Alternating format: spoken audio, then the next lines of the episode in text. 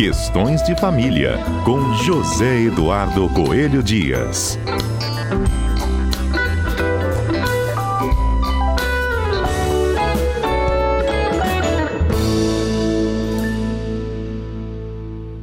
Olá, Zedu, bom dia para você. Bom dia, Fernanda. Tudo bem? Olha só, Zedu, é, o, a proposta aqui do Questões de Família de hoje é a gente falar um pouquinho sobre a história dos inventários, inventariantes, né? Todo mundo que acompanha o noticiário aí deve estar tá por dentro um pouco da situação aí do da herança do Pelé, né? Dos bens que ele deixa depois da morte dele. E aí havia uma, uma, uma situação tanto quanto aí complicada, que agora parece que está tomando um rumo aí, que é em relação à viúva que abriu mão de ser inventariante dos bens do rei Pelé e está passando para o filho dele, não é isso, o Edinho? Isso, foi o que a gente leu. Fernanda, é, faz ela muito bem, tá? Por quê? Deixa eu te explicar. Inventariante não é um título honorífico, inventariante não é um prêmio. Inventariante é uma função. Inventariante é um encargo. O que, que acontece, Fernanda? Nosso direito não permite que um bem é, fique sem dono, não é? Então, o que, que acontece? Alguém é proprietário de algum bem, é titular de alguns direitos, é, é, pertence a algumas relações de obrigação. E quando essa pessoa falece, essa titularidade não pode ficar vazia.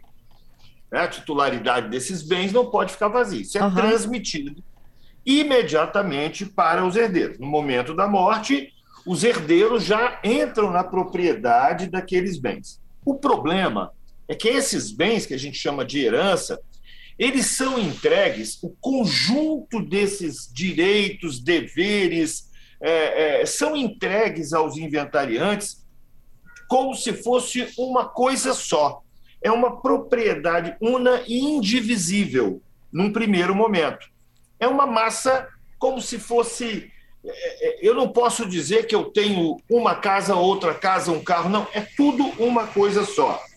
O processo de inventário vai servir, então, para que, nos termos da lei ou do testamento, ou às vezes da lei e do testamento, cada herdeiro receba os bens na proporção daquilo que a própria lei determina ou daquilo que foi estipulado no inventário, no testamento. Uhum. E o que, que o inventariante tem a ver com isso tudo? Até que essa divisão seja feita, que cada um receba sua cota parte na herança, porque o bem, ele, o, essa massa patrimonial é transmitida de uma forma conjunta, como se fosse um único bem indivisível, como se fosse um bem imóvel que não foi dividido, é, que é propriedade de todo mundo, mas ao mesmo tempo não é de ninguém, porque ainda não se sabe qual é o quinhão de cada um. A função do inventariante, então, é representar essa massa de bens e administrar esse, essa, esse conjunto patrimonial até a partilha, ou seja, até que cada um tenha exatamente a sua cota. Isso dá trabalho, Fernanda. O Zedu, necessariamente tem que ser alguém da família? Não. E eu vou explicar isso. Tá. Deixa eu só falar um pouquinho sobre as funções do inventariante, porque uhum. olha só, o inventariante, além de representar o espólio, e vai representar, inclusive, em juízo, tá, Fernanda? Hum. Inclusive, se tiver alguma ação, é, é, é o espólio que representa, o, ele vai administrar, e ele vai ter que ter com esses bens o mesmo carinho, o mesmo zelo como se, como se os bens fossem seus. Tá? Okay. Ele tem que prestar contas, tem que juntar certidão no testamento, tem, enfim, é, tem que administrar esse patrimônio que não é só daquela pessoa, daquele inventariante, ou às vezes nem é daquele inventariante. Então, ser inventariante, ao contrário do que muita, pensa, não, é, muita gente pensa, não é um prêmio, não. Às vezes é até um castigo. Imagina, Fernanda, um grande empresário que tenha vários tipos de empresas em seu nome, que tenha fazendas, que tenha indústrias, que tenha é, é, dinheiro em conta bancária em vários tipos de aplicação. Essa pessoa que vai administrar esses bens, até que cada herdeiro receba efetivamente o que é seu, tem que ter, no mínimo, um conhecimento lógico de, de, de administração, né? de gestão, porque senão pode colocar tudo a perder. Entendeu, Fernando? Entendi. Então, quando a viúva transfere para um filho mais novo, que supostamente teria uma, uma visão de administração um pouco melhor, na verdade ela está fazendo é o certo, viu? Agora, o que, que acontece? O artigo 617 do Código de Processo Civil estabelece uma ordem para que os inventariantes sejam nomeados. Quer saber qual é essa ordem? Quero. Primeiro lugar, o cônjuge ou companheiro sobrevivente que estivesse convivendo com outro ao tempo da morte. Então, o cônjuge ou companheiro sobrevivente que estivesse vivendo com, com o falecido no momento da morte, esse é o primeiro que o juiz deve nomear como inventariante. Depois, é o herdeiro que se achar na posse e na gestão do espólio. Se não, se não houver né, o cônjuge ou companheiro, ou, ainda que existindo cônjuge ou companheiro, esses, por algum motivo, não possam ser nomeados.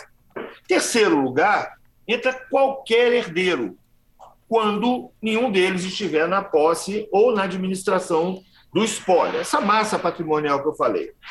E ainda, nós podemos ter até o caso, Fernanda, de um herdeiro menor. Só que esse herdeiro menor, esse herdeiro que ainda não tem a capacidade plena, tem que ser é, assistido, conforme o caso, representado pelo seu representante legal. E se não tiver nada disso, se ninguém desses puder, nós temos ainda a possibilidade do testamenteiro, desde que no testamento tenha sido confiada a administração do espólio para ele, é, algum cessionário do herdeiro, algum legatário, e o juiz pode, se for o caso, nomear até um inventariante judicial. Ou seja, naquelas comarcas em que existe o inventariante judicial, que existe essa função de inventariante judicial, esse é o nomeado. Se não existir, o juiz pode nomear qualquer pessoa, é, é, ainda que não seja herdeiro, tá? É, para gerir esse, esse patrimônio até a partilha. Entendido. E a gente pode se negar a ser inventariante? Pode, pode sim. E note bem, quando eu falo que o juiz nomeará inventariante, eu estou passando aqui uma impressão. É, nosso, nosso código ele tem evoluído bastante, inclusive porque a gente chama de autodeterminação, de autotutela do, do, dos direitos e, é, e da, da autonomia da vontade. Então, os herdeiros podem, por exemplo, é, escolher um inventariante de comum acordo e o juiz vai nomear aquele que foi escolhido. Podem demonstrar, por exemplo, que aquele cônjuge não tem condição de gerir esse patrimônio, de lidar com, com essa representação que, que o cargo de inventariante é, indica, e aí pode-se nomear uma outra, uma outra pessoa qualquer.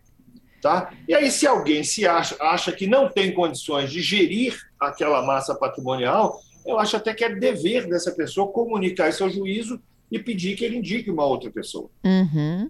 Eu tenho até já uma pergunta de ouvinte aqui, ó. Havendo harmonia entre os herdeiros, é necessário fazer um inventário? É, o inventário é sempre necessário, porque nós precisamos fazer a transmissão da titularidade dos bens. Então, por exemplo, se eu tenho um bem imóvel, é, eu tenho que fazer a transferência, porque lá no registro vai, contar, vai constar aquele imóvel em nome do falecido. Né? Então, se alguém quer a titularidade daquele bem, precisa promover o, o, o inventário para fazer isso. Então, existem várias modalidades tem o, o, arrolamento, que é uma modalidade bem mais simples, e tem também, Fernanda, o inventário em cartório. Uhum. O inventário em cartório, ele é muito prático, muito rápido, porque ele é uma, é uma escritura pública é, em que consta já quem vai ficar com o quê. Então, isso é muito mais rápido, normalmente, do que um processo judicial. Só que para o inventário em cartório, que a gente chama também de inventário administrativo, eu preciso de que todos os herdeiros, como regra, existem algumas exceções na jurisprudência, mas como regra, é, todos os herdeiros têm que ser maiores e capazes. Zedu? E. Pois não? Segura suas dicas aí só um minutinho. Vou só para o repórter CBN e a gente volta, tá? De volta nesta segunda-feira com o nosso Questões de Família. José Eduardo Coelho Dias ao vivo conosco, respondendo as dúvidas dos nossos ouvintes. Hoje a gente fala sobre inventário e inventariante. Zedu? E Fernanda? Ei, a gente deixou aqui, olha, o finalzinho de uma explicação para o ouvinte Giovanni Abranches, né? Ele perguntando se há necessidade ou não de realização de um inventário quando todas as partes estão de acordo. Estando de acordo, mesmo assim tem que fazer o inventário, mas pode fazer pelo caminho mais célere, mais rápido mais é, até seguro em alguns casos, que é o inventário extrajudicial, aquele que você vai a um cartório, faz uma escritura pública e já sai de lá com tudo resolvido. Isso. Aí a Maria Ângela também está mandando uma outra perguntinha aqui. É, Zedu, na partilha do inventário, quando há um falecido que não deixou descendentes, para onde vai essa divisão?